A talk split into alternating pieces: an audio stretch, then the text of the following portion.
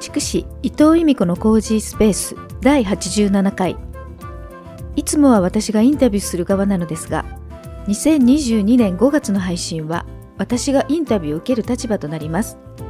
前回と同じくインタビューをしてくださったのは映像音声クリエイターの中江公弘さんです。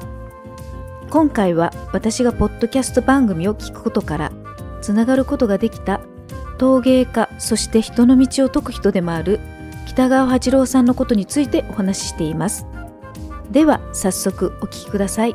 由美子さん。はい。今回、はい。北川八郎先生にお会いされてきたっていうふうに聞いたんですけども、そうですって。そうですってっておかしいけど。北川先生のね、お話し会ね、結構定期的にね、聞く機会をいただけてて、あ本当私としてはありがたいなと思ってるんですよね。うん、それは今回どちらで行われたんですか？えっとですね、名古屋うん、近郊？あーあ、名古屋で、えっと、4月でしたっけ？はい行われたのは。そうですね、4月の終わりですね。うんうん。で、それをっていうのは、なんかもう定期的に由美子さん自身も行かれてたりするんですか？そうですね。まあ、大、どうかな、もう、2000、何年 ?18 年とか、多分そのぐらい前から、うん。開催されるって情報が入ると、基本行く、参加してますね。あーじゃあ実際、由美子さん自身は、はいあ何年ぶりにお会いされたとかですか？ちょうどね、あの、うん1年ぐらい、それもその名古屋のお話し会のは時以来ってことですそうよね。ですね。うん。えっと、まずね、この1年、いろんな方にとってもやっぱコロナがあったりとか、はい。うん、本当にいろいろあったのかなと思うんですけど、はい。その1年ぶりに北川先生とお会いされる中で、はい。由美子さん自身なんかその北川先生のなんか1年前と今回のなんか変化とか何か感じることはありましたか、えっ、とですね、基本的にはやっぱり大切にした方がいいよっていうことは同じことをおっしゃってると思うんですよ。それを、じゃあ、聞いた側が実践して、ちゃんと実行していって、自分の中に変化を起こせてるかどうかっていうところが大事だと思うんですね。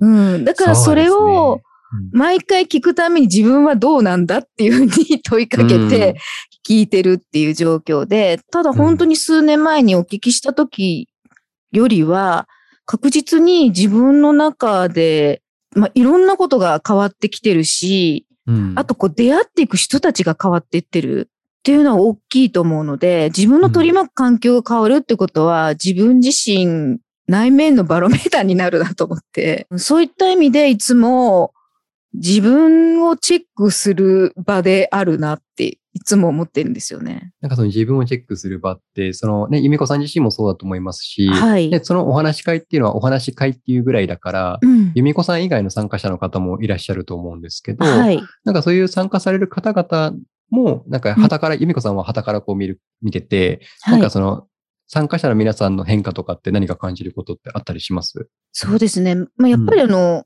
そこに参加しようと思ってる方って、その先生の話が全くわからない人ってそんなには参加しないと思うんですけど、うん。そこから毎回やっぱり私のように参加されてる方っていらっしゃって、例えば会社を経営されてる方とかっていらっしゃると、その方のその会社の流れとかその方の変化が、まあいろいろちょっと具体的にはちょっと今お話はちょっとできないですけど、個人的な話になっちゃうので、でもそれを見ていくと、何かしら、その先生のとこに参加することによっての安心感を得てるなっていう気はするんですよね。やっぱり大丈夫なんじゃないかっていうような、その時にもし不安があったとしても、そこの場に参加して、先生からの言葉を浴びることによって、やっぱり大丈夫なんだよね、みたいなところっていうのは、持って帰られるんじゃないかなっていうふうにうん。は感じることはありますね。でちなみにその今回どんなお話をされたんですか、先生は？えっ、とですね。うんまあ、一番メインとしては聖者の道ってあるんだよっていう。お聖者の道。はい。これね、うんあんまり細かく喋っちゃうと、6月配信のお話が面白くなるなくなるので。ぜひそっちを聞いてもらいたいですね。ね、うんダイレクトに、あの、私、あの、その先生の言葉での音声を聞いていただきたいと思うので、詳しくは話さないんですけど、うんあの、その道があるんだよっていうことをずっとおっしゃってたのと、うんあとは最近先生が、あの、光の小道っていう小冊子を出されて、うんどうやらもう自自費出版っていうか、あの、ご自身で2000部作られたっていうことだったんで、まあそれをまあ一冊1000円なんですけど、うん。私もかあの購入させていただいて、その光の小道を教科書に今回話しますっていうことがメインでしたね。今、ね、光の小道1000円ってお話だったんですけど、い、や、なんか僕も結構今本とか、はい。あの、ちょこちょこ読むんですけど、うん最近本もね、結構値上がりとかしてて、ねえ、あの高いよね。文庫本とか新書とか買おうとすると普通に1000円とか ねえ。で、うん、なんかその中で1000円って安いなと思ったんですけど、うんなんかど、それはどんな感じの本になってるんですか？一枚一枚、うん先生が手書きで大切だと思う言葉を書いて、で、そこに先生がこう絵を描いてある。なんていうのかな言葉集、言葉と絵の集めたものだと思うんですけど、何十枚かあって、他の本とちょっと違ったところは、うん一枚一枚切り取れるようにななってる？切り取り線がついてるんですよ。うんうん。だから、例えば、私だったらちょっと響いた言葉の中にあったのは、取引はしない、善意と好意は与えっぱなしっていう、あの、ページが。があるんですよ。はい。で、あ、本当だなと思って、先生、あの、よく、やっぱり善意と好意は与え与えっぱなしでいいんだよっていうふうにおっしゃってるんですけど、やっぱりこの言葉を見て、やっぱりこれでいこうと思ったんですね。であの、さっきの本の話に、あの、また、あの、の説明に戻ると、この、例えば自分が、私の場合はこの言葉だったんですけど、気に入った言葉があったら、これを切り取って、うん北川先生に郵送すると、先生が自分で作られた印鑑を赤い、あの、あ手肉で、あの、押していただいて、北川八郎って書いてある、あの、印鑑を押していただいて、あの、返送してくれるっていう本なんですよ。あ、その自分が気に入った言葉が書かれている、えっと、紙というか、その一枚を、はいこう、ピリ、ピリってこう切り離して送ると、えっと、印鑑、北川先生の印鑑が押したものが返ってくる。そうなんですね。これ、へーでもね、先生おっしゃったの1枚じゃなくてもいいらしいんですよ。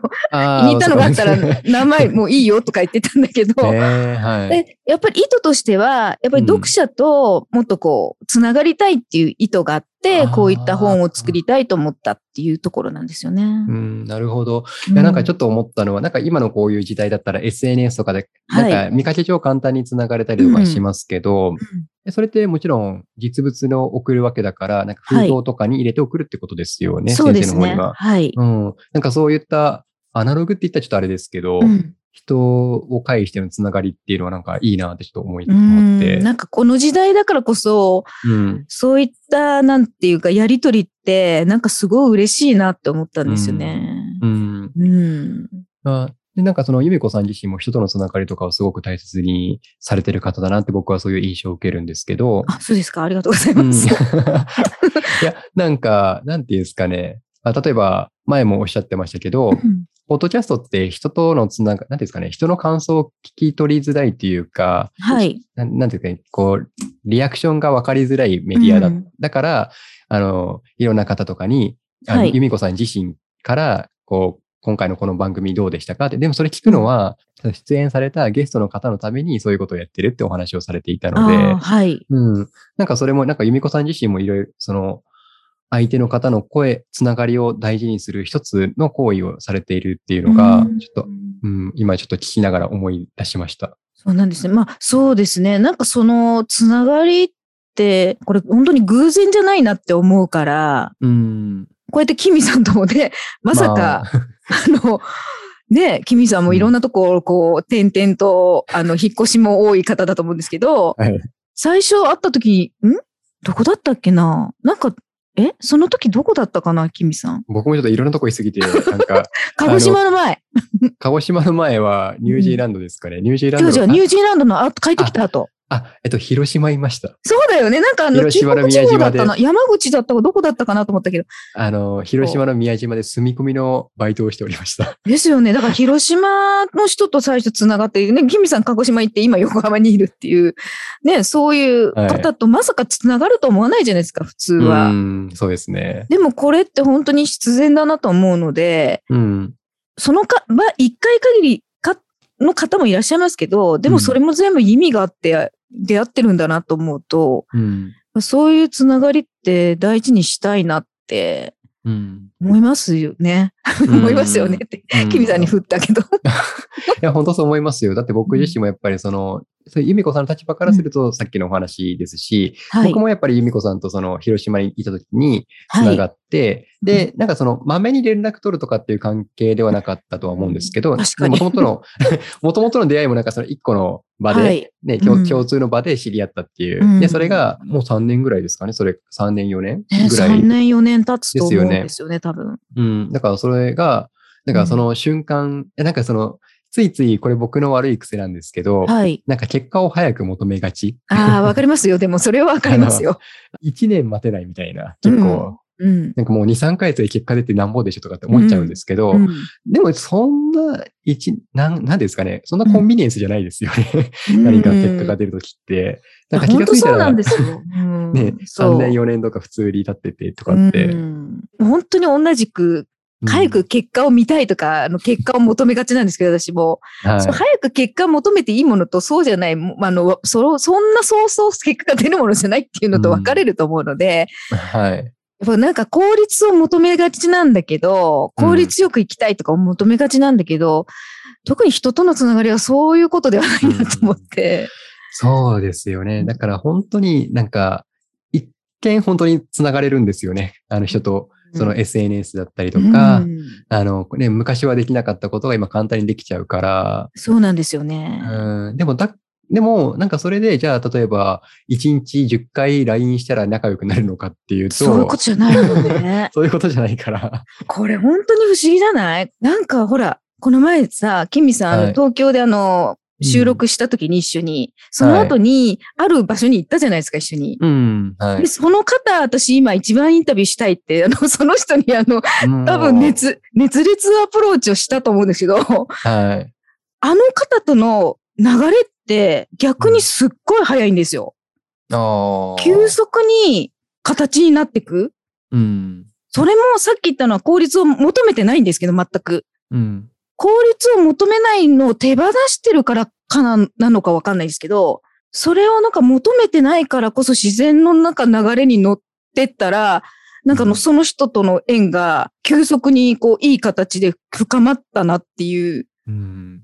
のが、ちょっと本当に人とのご縁っていう話ではうん不思議なことだなと思いますね。そうですね。なんかね、ちょっとそうやって人との出会いを大切にされている方を、うなんていうんですかね、僕も大人になってからそういう人たち結構見る機会が多くなって、いうんやそういう方をたちを見れば見るほど、うんあ、なんか、やっぱり人を大切にすることって本当大切なんだなっていうことをちょっと、当たり前なんですけど、それを認識してますね。うんう。ん。ねえ、なんか不思議だなと思って。うんうん。さっき言ったように LINE10 回したからってすぐ仲良くなるわけでもないし、その人によっては。なんはかその回数だけでもないし、すごい不思議だなっていうことが最近すごく多いいです。ね。うん。ううんん。まあでもそうやって、なんかいろいろなところがつながってくるっていうのは、またこれからね、ますます楽しみになってくるかなって。そうですね。だからね、うんあの、えっと、例えばさ、恋愛運を上げたいとか、あ金運を上げたいとかっていうのってあるじゃないですか。ちょっと話がちょっとずれるけど。あ。うん。でも私その時ふって思ったのが、出会い運を上げたいですって言ったんですよ。ああ、はい。で、出会い運を上げるっていうか、いい出会いができると、そういうなんかお金とかってついてくることだよなと思って。だからなんか人との出会いが一番全部なんかつなが、だってね仕事運だって人から返して入ってくるものだから、はい。なんかすべて、なんかそ、そこがなんか私の中では原点で大事にしてることなんだなっていうのを再認識させてもらったうん。なって思いますね。うん。え、あキミさん何運が上げたい？急に何運の話になってるけど。でもなんかその本当に痛切に思うのは、やっぱり今はもう僕も、あの、個人で活動している、はいあの、個人事業主っていう立場なので、はいやっ。ぱりその仕事にしても、うんやっなんか今、一年、まだ一年経ってないですけど、あの、横浜来て本格的に活動し,、始めてから。でもなんか最近、あの、こうやって由美子さんもそうですし、はい。あの、声をかけていただける方っていうのがちょっとずつ増えてきていて、うそれもやっぱり人ですよね。で、やっぱりそれ以前はちょっとお金に困っていたりとか正直し,、うんしたしていて、うんで、なんかいろいろなお金に困ってるからいろいろ探そうっていうのはもうあったんですけど、はい。でも、やっぱりその人とのつながりでお仕事にもつながったりとかしますし、うんでさっきあの恋愛とかってお話もされていましたけど、はい。恋愛も結局だってだ誰と恋愛するんですかって人ですよね。そうだよね。人と恋愛するわけだからねそう、人との出会いがね、いい出会いがあればうん恋愛につながることだってありますもんね。そう。でう、んあとは、健例えば健康運とかもありますけど、健康運だ運だって、例えば、何？あの、健康に詳しい人とつながることができれば、その人経由で、なんかいい健康情報入ってきたりとか、なんかやっぱり人、人ですねって。